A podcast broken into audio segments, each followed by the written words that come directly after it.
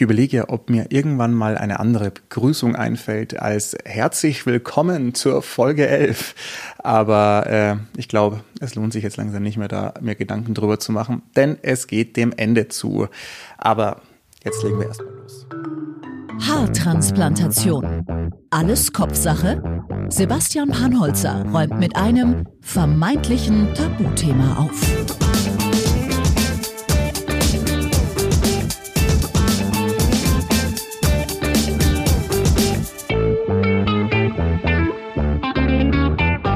So, und jetzt wirklich herzlich willkommen zur Folge 11 vom Podcast Haartransplantation alles Kopfsache. Folge 11 heißt auch, fast elf Monate ist meine Haartransplantation jetzt schon her. Und ja, also schaut's euch auf Instagram an, auf sebastian.panholzer. Da seht ihr die Fotos und die Videos äh, bzw. Stories zu dieser Folge und auch, wie sich mittlerweile das alles auf meinem Kopf entwickelt und verändert hat. Also ich finde, es ist ein riesengroßer Unterschied zu vor der OP. Und meine zweite Haartransplantation, beziehungsweise die Korrektur der ersten, die ist jetzt so vier Wochen her. Ähm, klar, da sieht man noch nicht so wahnsinnig viel, aber wenn dieser Bereich, der jetzt noch so leicht gerötet ist, dazu kommt in einem Jahr ungefähr, also da ist ja dann auch das volle Ergebnis dann da, dann bin ich mehr als zufrieden. Also ich finde es super. Aber mal noch ein ganz anderes Thema. Letztens hat mich eine Freundin gefragt, und das äh, ist ein sehr guter Punkt gewesen, wie steht es eigentlich mittlerweile nach der Haartransplantation um mein Selbstbewusstsein? Ich hatte ja in der, in der ersten Folge war es vor allem gesagt, dass das ja mit ein Grund war, warum ich diese Haartransplantation machen habe lassen. Dass ich mich unwohl gefühlt habe und das auch mein Selbstbewusstsein ähm, ja, eingeschränkt und geschrumpft hat sozusagen.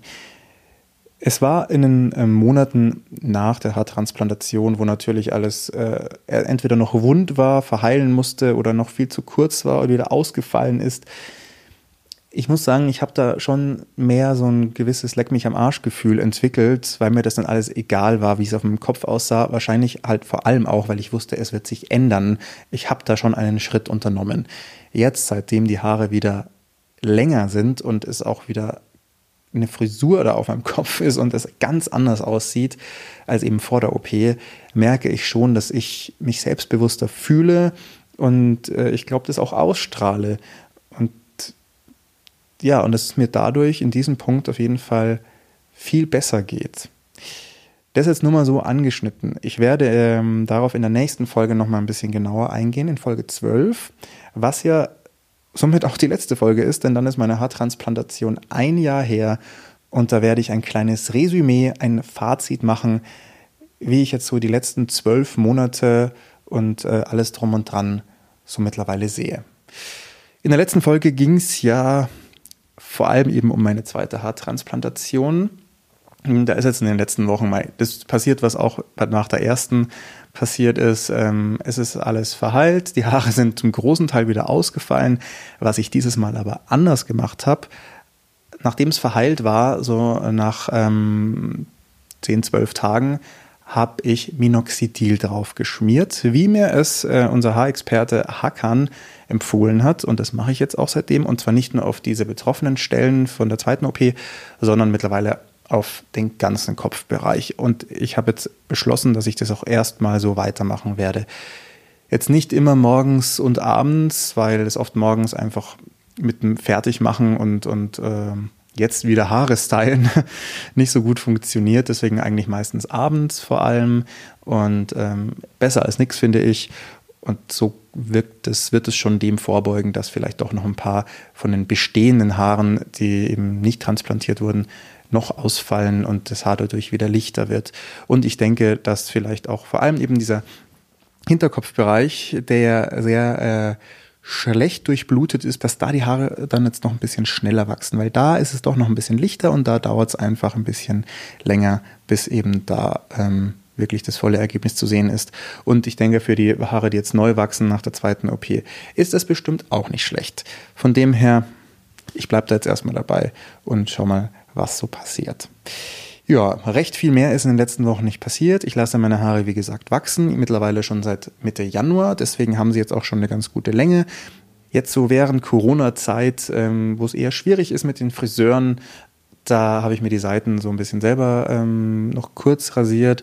Ich werde jetzt aber mal alles einfach wachsen lassen und mal gucken, was so, ähm, ja, das alles mal auf irgendeine Länge kommt und dann irgendwann in einigen Wochen, Monaten doch mal zum Friseur gehen, um mir mal so richtig eine ordentliche Frisur wieder reinschneiden lassen und so einen Schnitt machen lassen.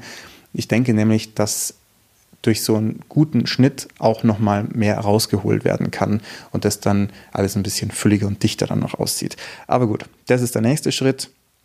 Jetzt sind wir erstmal noch hier in der Wachstumsphase und gleich bei meinem nächsten Gast, den ich habe.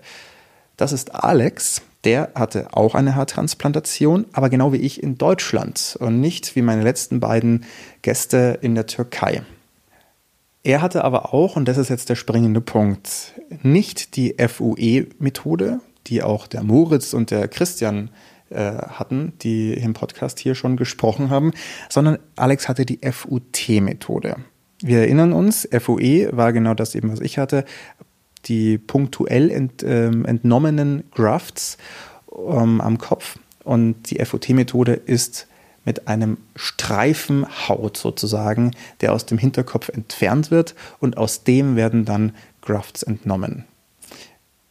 Wie seine OP gelaufen ist, ob er zufrieden war mit der Methode, was er da so als Vor- und Nachteile sieht, ob er sowas nochmal machen wollen würde, das hört er gleich. Ich mache mich jetzt auf den Weg zu ihm und äh, ja, für euch geht's gleich weiter. Jetzt bin ich auch schon bei meinem Gast hier auf der äh, quasi Couch-Matratze im Wohnzimmer hier an, angekommen. Und Alex, du hattest auch eine Haartransplantation, die ist jetzt aber schon äh, ein paar Jährchen her. 2016 war die, hast du gerade erzählt. Mhm. Was war denn bei dir das Besondere weil bisher haben wir immer nur über eine Methode gesprochen, du hattest aber die andere.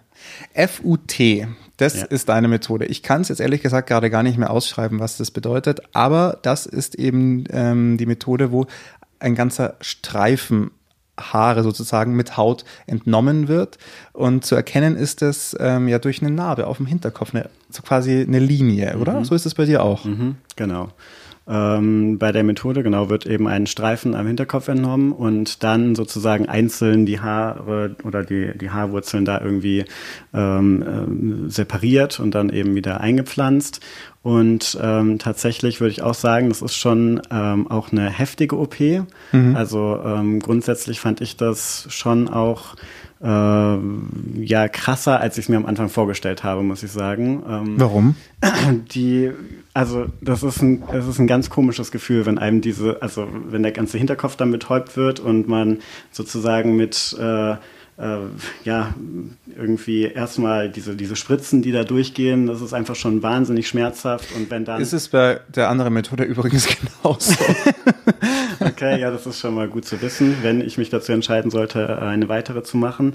Ähm, ähm, und äh, ja, äh, und dann kommt aber wirklich dieser, also dieser extreme Effekt von diesem, wenn das aufgeschnitten wird und das wie, ja, keine Ahnung, wie beim Skalpieren quasi wirklich oh. entlang der Kopfhaut abgekratzt wird mhm. und dann, also das, das, fühlt sich ganz, ganz furchtbar an.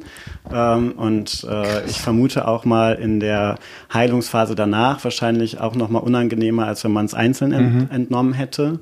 Ähm, ja, äh, der Vorteil sozusagen, vielleicht oder zumindest das, ähm, was mir da auch gesagt wurde oder was, warum ich mich dann auch dafür entschieden hatte, war eigentlich primär, dass es wohl zumindest so ist, dass man eine größere Ausbeute hat an Haarwurzeln sozusagen, weil man bei der Einzelmethode ja, so, ja halt reinsticht mhm. und hofft, dass man die Wurzel genau richtig trifft, mhm. ähm, während das bei dieser Methode natürlich sichtbar ist. Ne? Das mhm. wird, äh, wird, umgedreht und dann sieht man, wo genau welche Haarwurzel entlangläuft und man kann sehr zielgenau schneiden, sodass man, zumindest war das meine Information zu dem mhm. Zeitpunkt, einfach sehr viel mehr von den Haaren, die man dann dort hat, auch auch ja, genau trifft und die dann auch anwachsen können.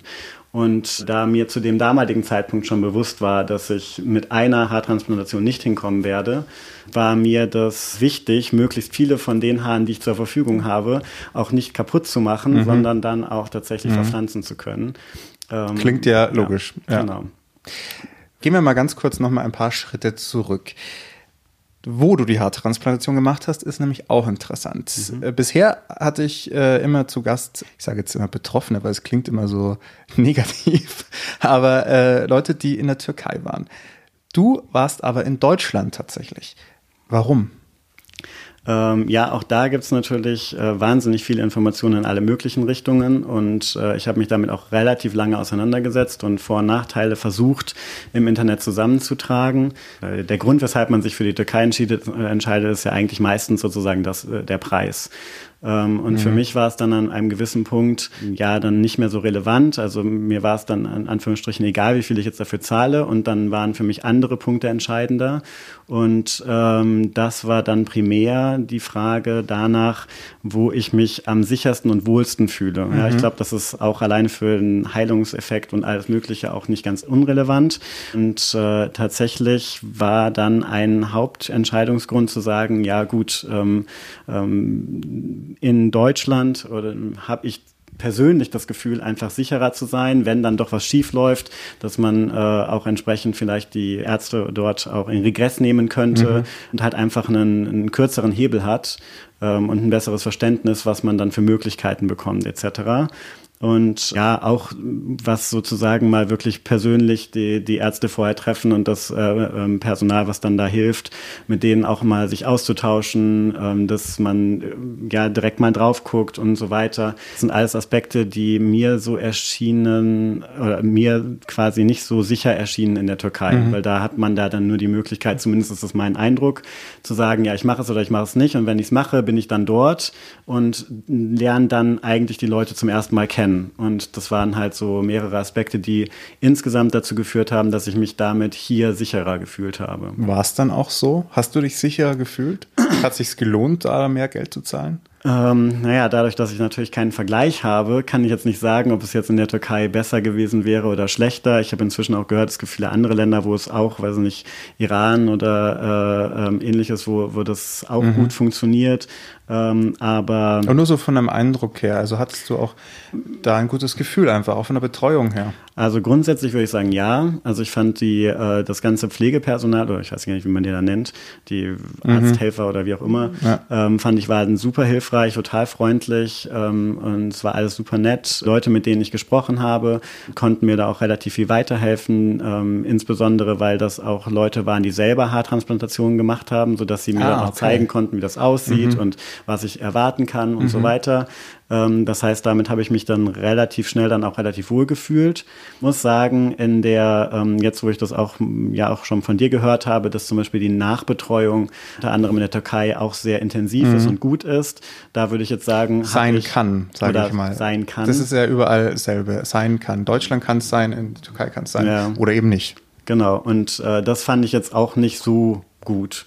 Ähm, also man hat dann gezeigt bekommen, was man so machen soll. Ich habe dann irgendwie ein Kissen mitgegeben bekommen und mhm. alle möglichen Sachen, ähm, also damit ich vernünftig schlafen kann und so weiter. Also das wurde mir dann schon alles gezeigt und auch erklärt. Und aber das war's dann. Also ja. ich habe die Leute sozusagen dann nie wieder gesehen. Es hieß dann irgendwie, man sollte noch mal einen Nachtermin machen. Ähm, da melden sie sich noch mal, haben sie nicht gemacht. Und letztlich war es mir dann auch egal, weil mhm. es im Endeffekt alles gut funktioniert hat. Und okay. ja, also nur um dann noch mal hinzugehen, um damit die mir dann sagen, ja, sieht ja alles gut aus, da brauchte ich das jetzt auch nicht unbedingt. Du hast vorhin gesagt, du hast dich im Internet ähm, informiert, einfach erstmal über Haartransplantationen, mhm. wo, wie, was. Wie hast du dich denn da informiert? Also wo hast du nachgelesen, nachgeschaut? Es ist ja tatsächlich sehr schwierig, finde ich, sich da wirklich gut zu informieren. Also tatsächlich ist äh, da meine Geschichte, glaube ich, sogar noch ein bisschen länger, weil ich eigentlich schon, ich glaube, das erste Mal, dass ich einen Termin hatte mit einem entsprechenden ähm, ähm, Arzt oder wie auch immer, mhm. ähm, da war ich, glaube ich, 17 oder so. Also es ist jetzt schon lange her. also irgendwie 15 Jahre oder mhm. was. Und habe dann immer wieder regelmäßig versucht, dann nochmal wieder neue Informationen zu bekommen, habe an unterschiedlichsten Stellen mich dann informiert, habe auch immer mal versucht, noch irgendwie Informationen zu bekommen von Leuten, die das auch schon mal gemacht haben, mhm. aber dann nie Leute gefunden. Und das, was man dann so im Internet sieht, ähm, ja, also war dann natürlich auch so meine Hauptquelle sozusagen, ähm, sich da immer wieder versuchen zu informieren, ähm, aber an vielen Stellen dann auch irgendwie widersprüchliche Informationen zu bekommen. Mhm ähm, Bilder, die total unrealistisch scheinen. Ja, also ich fand es relativ schwierig. Es hat viele Jahre gedauert, bis ich mich dann endlich entschieden habe.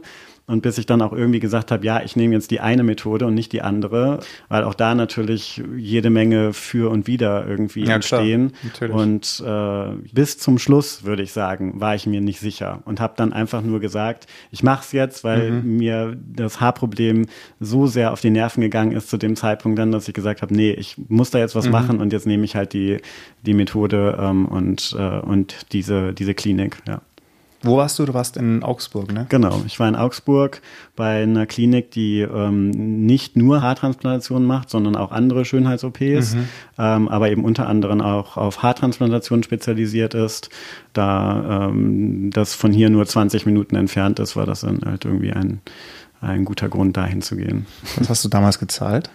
Ich habe ähm, insgesamt 4000 Euro bezahlt. Für wie viel Crafts? Ja, ehrlich gesagt weiß ich das nicht mehr ganz genau. Aber ich glaube, ich habe, wenn ich es richtig in Erinnerung habe, so grob einen Euro pro Graft bezahlt. Also ich glaube, es waren 4000. Okay. Es geht ja tatsächlich. Aber gut, das, ich weiß nicht, wie es da die, die Preisentwicklung ist im Laufe der Jahre bei den Grafts.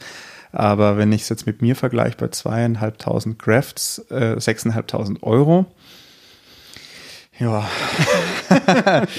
Gut. Aber ich bin mir gerade auch nicht mehr hundertprozentig sicher. Ja. Also, aber ich habe ich hab so grob in Erinnerung, mhm. dass es so in dem ja, Rahmen war. Ja. Du hast ja vorhin schon kurz eben beschrieben, du hast auch die Betäubungsspritzen bekommen, die grandios sind. Und dann wurde wahrscheinlich mit einem Skalpell, nehme ich an, irgendwie, oder mit was auf. Ich habe es zum Glück nicht gesehen. ja, ich glaube, das ist auch wirklich besser so. Der Streifen rausgeschnitten. Mhm. Das heißt auch, es, ähm, je, je, mehr Grafts, dann desto breiter der Streifen, nehme ich an. Und das sind jetzt alles mal ungesicherte Informationen, die ich mal so kurz in den Raum stellen möchte. Das heißt aber auch, diese Entnahme, bei mir hat die ja ungefähr drei, vier Stunden gedauert. Das, mhm. Bei dir war das wahrscheinlich dann zack und vorbei. Genau, das ist, äh, das ist sicherlich ein, wahrscheinlich dann ein Vorteil, dass es zumindest dann an der Stelle etwas schneller geht. Mhm. Ähm, also grundsätzlich genau, also man wird, äh, man wird betäubt und dann letztlich irgendwie an so einen Stuhl mehr oder weniger mit dem Kopf zum Boden mhm. irgendwie fest montiert, mhm. ähm, so dass man sich auch nicht mehr groß bewegen kann. Und dann wurdest du fest, fest montiert. Was heißt fest montiert? Also ich habe mich auf eine Liege gelegt. Ja, also Fertig. man hatte so ein, so ein, so ein, also nicht, so, eine, so ein Loch, so wie bei so einer Massageliege. Genau, genau, wo man dann so durchschaut und genau. dann wurde das oben mit so Klebeband sozusagen so festgebunden, dass sich der Hinterkopf, also den Kopf auch nicht mehr bewegen Ach, konnte. krass. Das ähm, habe ich noch nicht gehört bisher. Okay, ja, Ach, genau. Und dann wurde das halt äh, wirklich, ja, und dann habe ich eben nicht gesehen, was genau passiert ist. Ja. Ich habe nur noch gespürt. Okay. Und quasi dieses dieses Abreißen von dem, von dem, uh. von dem Haarstreifen. Komm ich hier Gänsehaut.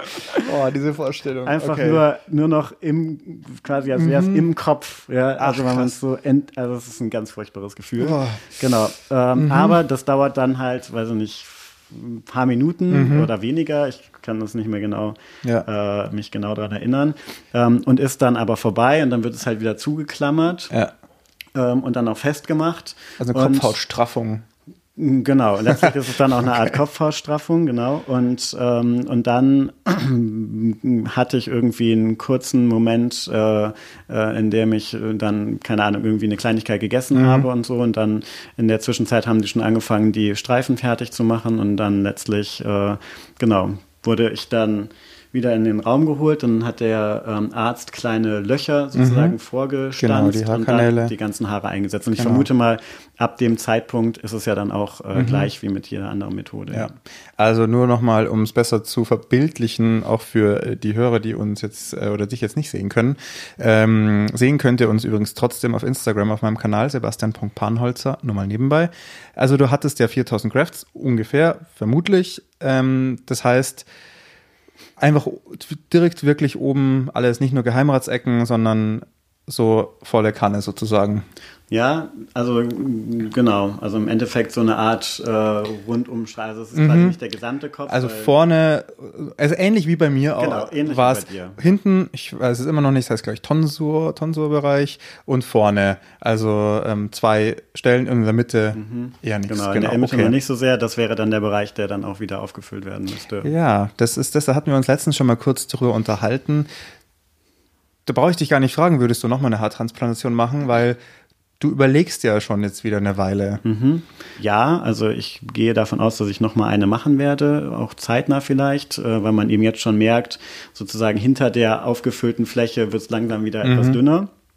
Ähm, Allerdings weiß ich nicht, welche Methode ich diesmal nehmen würde. Und meine Tendenz geht, ähm, und das fände ich aber auch interessant von dir oder jetzt über den Podcast auch nochmal mehr Informationen mhm. zu bekommen, ob nicht die, die Einzelhaarentnahme sozusagen doch FUE? die FUE ähm, doch die ähm, angenehmere mhm. Methode ist. Einfach weil wirklich dieser äh, dieses, dieses Gefühl, diese, diesen Haarstreifen ja. daraus zu bekommen, das ist einfach furchtbar. Und äh, auch der Heilungsprozess dauert natürlich. Wie also lange hat das bei ja, dir gedauert? Ähm, also es waren schon ein paar Wochen, bis das wirklich sich wieder gut angefühlt hat. Also es schmerzt halt einfach natürlich und ähm, es ist dann halt auch eine lange Zeit verkrustet. Ist, man, kann, mhm. man kann da nicht so wirklich waschen und so mhm. weiter. Und ähm, irgendwann müssen halt auch diese Klammern dann nochmal rausgenommen ah, werden. Okay. Ähm, genau.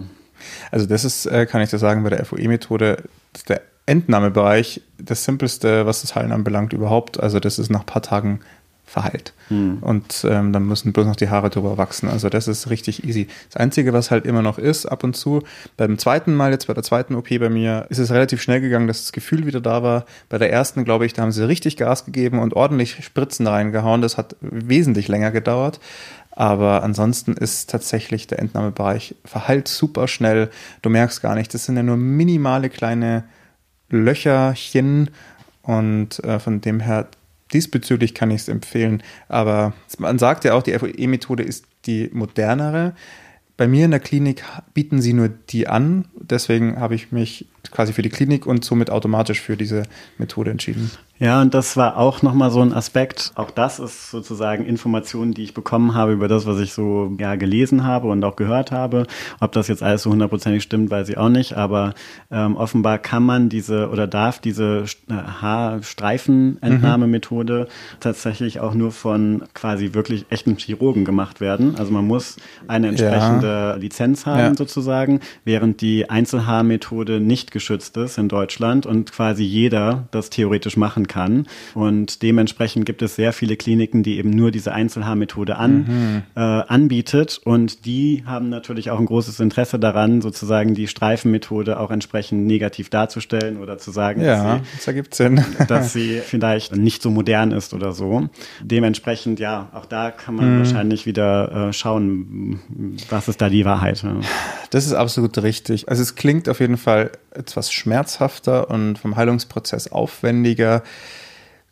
Ja, ich habe auch gelesen, dass dadurch mehr Grafts entnommen werden können, dass es tatsächlich eher für Leute ist, die wirklich viel mehr Glatze haben, sage ich mal, und, und einfach sehr viel, viel Material, Haare brauchen. Ich könnte mir vorstellen, aber ich bin da jetzt ja auch wirklich kein Experte, ich könnte mir vorstellen, dass die FOE-Methode jetzt bei dir, wo du ja auffüllst sozusagen, ähm, sogar effektiver ist. Aber da musst du am besten nochmal zu einem guten Berater gehen.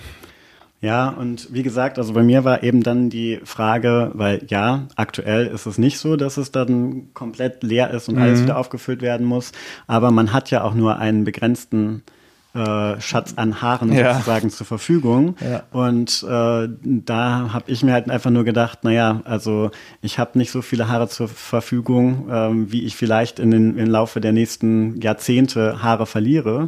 Und dann ist ja vielleicht einfach die, die Ausbeute insgesamt eben die größere und damit auch äh, langfristig sozusagen mhm. die Fülle ähm, mhm. mehr gewährleistet, als wenn man die Einzelhaarmethode nimmt, die dann auch irgendwann mal aufhört. Beziehungsweise ich habe auch einige Fotos gesehen ähm, und auch so Informationen dazu, dass eben diese Einzelhaarmethode beim ersten Mal auch noch gut funktioniert und man da auch nicht viel sieht beim zweiten oder dritten Mal aber tatsächlich wirklich auch leere Stellen hinten am Hinterkopf entstehen und halt auch wirklich, also sichtbare mhm. Flecken sozusagen. Mhm. Und das wäre dann auch ästhetisch natürlich nicht ganz so schön. Das ja. stimmt. Ich weiß gar nicht, wie es.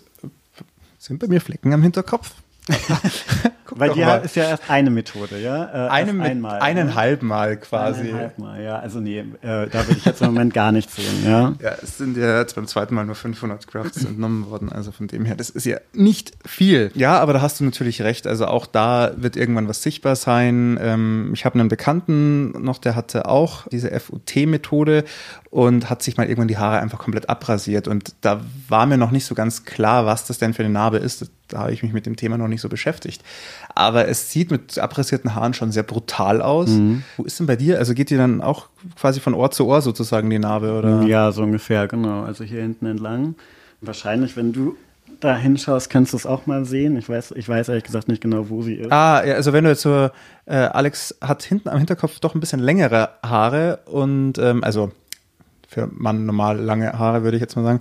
Wenn du jetzt da so drüber streichst, sie blitzt mal kurz durch, aber ja, aber ich sehe es jetzt auch nicht wirklich. Es ist echt eine schwierige Entscheidung, was jetzt da FOE oder FOT, was da sinnvoller ist. Ich glaube, das muss wirklich jeder für sich selbst entscheiden und auch, was da am Kopf da ist oder nicht da ist. Ich fände es auch mal spannend, wenn man eine Klinik hat, die vielleicht beides auch tatsächlich anbietet mhm. ähm, und ähm, einem dann halt da auch wirklich optimal berät oder eben jetzt, wie du ja auch gesagt hattest, äh, entsprechende Berater, die man halt direkt äh, vielleicht da auch neutral zur Verfügung hat. Mhm. Ähm, ist immer schwierig. ja, wahrscheinlich, genau. Ja, also ich würde sagen, ich bin jetzt zumindest mal zufrieden damit. Ich finde, die Narbe ist okay, man, mhm. man kann sie so nicht sehen. Ähm, und gleichzeitig habe ich zumindest das Gefühl, keine Haarwurzeln oder Grafts verschwendet zu haben, ähm, in Anführungsstrichen. Das finde ich ganz gut. Nichtsdestotrotz, wie gesagt, bin ich jetzt auch ein bisschen in der Überlegung, ob ich nicht doch die Einzelhaarentnahme mache. Einfach aus diesem Grund von diesem Heilungsaspekt. Ja. Und mal schauen, mal schauen, wie ich mich entscheide. Was äh, war denn eigentlich bei dir der Grund dafür, warum du überhaupt eine Haartransplantation machen hast lassen. Warum nicht ein Toupet? Warum nicht Medikamente dauerhaft nehmen? Warum nicht sich mit ja, Minoxidil einschmieren? Was war da dein Grund? Also das habe ich zum Beispiel mal versucht äh, mit dem Minoxidil mhm. oder wie auch immer, ähm, habe davon aber extreme Schuppen bekommen und mhm. äh, das war super unangenehm und es war einfach äh, überhaupt keine Option, das langfristig durchzuziehen. Äh, es reizt die Haut extrem ähm, und insofern war das dann schnell wieder vom Tisch. Dann gibt es ja, oder zumindest als ich mich damit mehr beschäftigt habe, war eigentlich so die einzige Medikamentenlösung, die tatsächlich funktioniert in einem gewissen Umfang, irgendwie Propecia. Mhm. Und das ist äh, anscheinend oder bekanntermaßen ein Medikament, was gleichzeitig auch zu Impotenz führen kann, mhm. ähm, sogar zu dauerhafter Impotenz. Und damit war das von mir auch sofort vom Tisch. Also dann brauche ich auch keine schönen Haare mehr. Ja. Verstehe ich. Ähm, und ein Toupet oder auch Haarergänzungen ähm, in irgendeiner Weise. Tatsächlich habe ich einfach keine vernünftigen äh, mhm. Anlaufstellen dazu gefunden. Also ich glaube, das wäre auch eventuell eine Lösung gewesen, zumindest auch übergangsweise, wenn man wüsste, da man hat einen bestimmten Rahmen, wie viel kostet das, ähm, bringt das was, sieht das mhm. wirklich gut aus, ähm, wäre ich jetzt gar nicht unbedingt völlig abgeneigt gewesen, auch wenn man da, glaube ich, zum Beispiel monatlich dann hingehen müsste, um das immer wieder erneuern zu lassen und so. Aber ich habe ähm, keine guten Anlaufstellen dafür gefunden, keine guten Informationen gekriegt. Und letztlich ist es ja auch sozusagen irgendwie eine Lösung, die einem auch ein bisschen auf die Nerven gehen kann wahrscheinlich, weil man, mhm. also ich mag das schon, das Gefühl, auch eine gewisse Freiheit zu haben, mal sechs Wochen in Urlaub zu gehen und nicht mich dann darum kümmern zu müssen, wo kriege ich jetzt meine Haare her. ähm, und ähm, äh, genau, also das ist sicherlich schon mal ein Hauptgrund dort. Und ja, auf der, auf der anderen Seite dann eben für mich meine persönliche Beweggründe sind eigentlich natürlich rein ästhetischer Natur. Es gibt ein paar Menschen, bei denen sieht eine Glatze gut aus. Ich zähle mich nicht dazu. Also ähm, ich habe das auch mal versucht, mir einfach die Haare komplett abzurasieren, mhm. äh, um mich daran zu gewöhnen oder ja, dann irgendwie ein Bild davon zu entwickeln. Mhm. Okay, so kann ich auch irgendwie äh, durch die Gegend laufen und fühle mich wohl damit, habe ich mich aber nicht also an keiner Stelle irgendwie. Ich finde, das passt einfach nicht zu mir und ja, tatsächlich auch nicht. Einfach. Genau, genau, ist eine Typsache. Aber ich finde, es passt nicht zu mir und ich finde, es passt vor allem auch nicht zu meinem Alter. Ich habe das Problem, aber seit ich also mit 17, 18 mhm. fing es an und mit 25 fing es an, mich wirklich richtig zu stören, weil es einfach immer dünner wurde. Und ich finde, das ist irgendwie kein Alter für, ja. äh, für eine Glatze. Und ähm, Genau, aus diesem Grund, ähm, wirklich aus ästhetischen Gründen, habe ich dann gesagt, ich möchte gerne, dass äh, es dafür eine Lösung gibt. Wie gesagt, aktuell und immer noch, finde ich, war das eine richtige Entscheidung mhm. und ich muss halt schauen, wie das dann jetzt so weitergeht. War das, also bei mir war das auch eine sehr starke, nicht nur ästhetische Entscheidung, sondern auch eine äh, Entscheidung des ähm, hoffentlich dann besseren Selbstbewusstseins. Also hast du danach irgendwie auch als dann die Haare irgendwann mal wirklich gewachsen sind, gemerkt, dass du dich da anders gefühlt hast? Hm, ich würde mal sagen, so also grundsätzlich jetzt ein Selbstbewusstseinsproblem hatte ich deswegen nicht und habe ich generell nicht so sehr. Ähm, Was ja schön ist. Ja.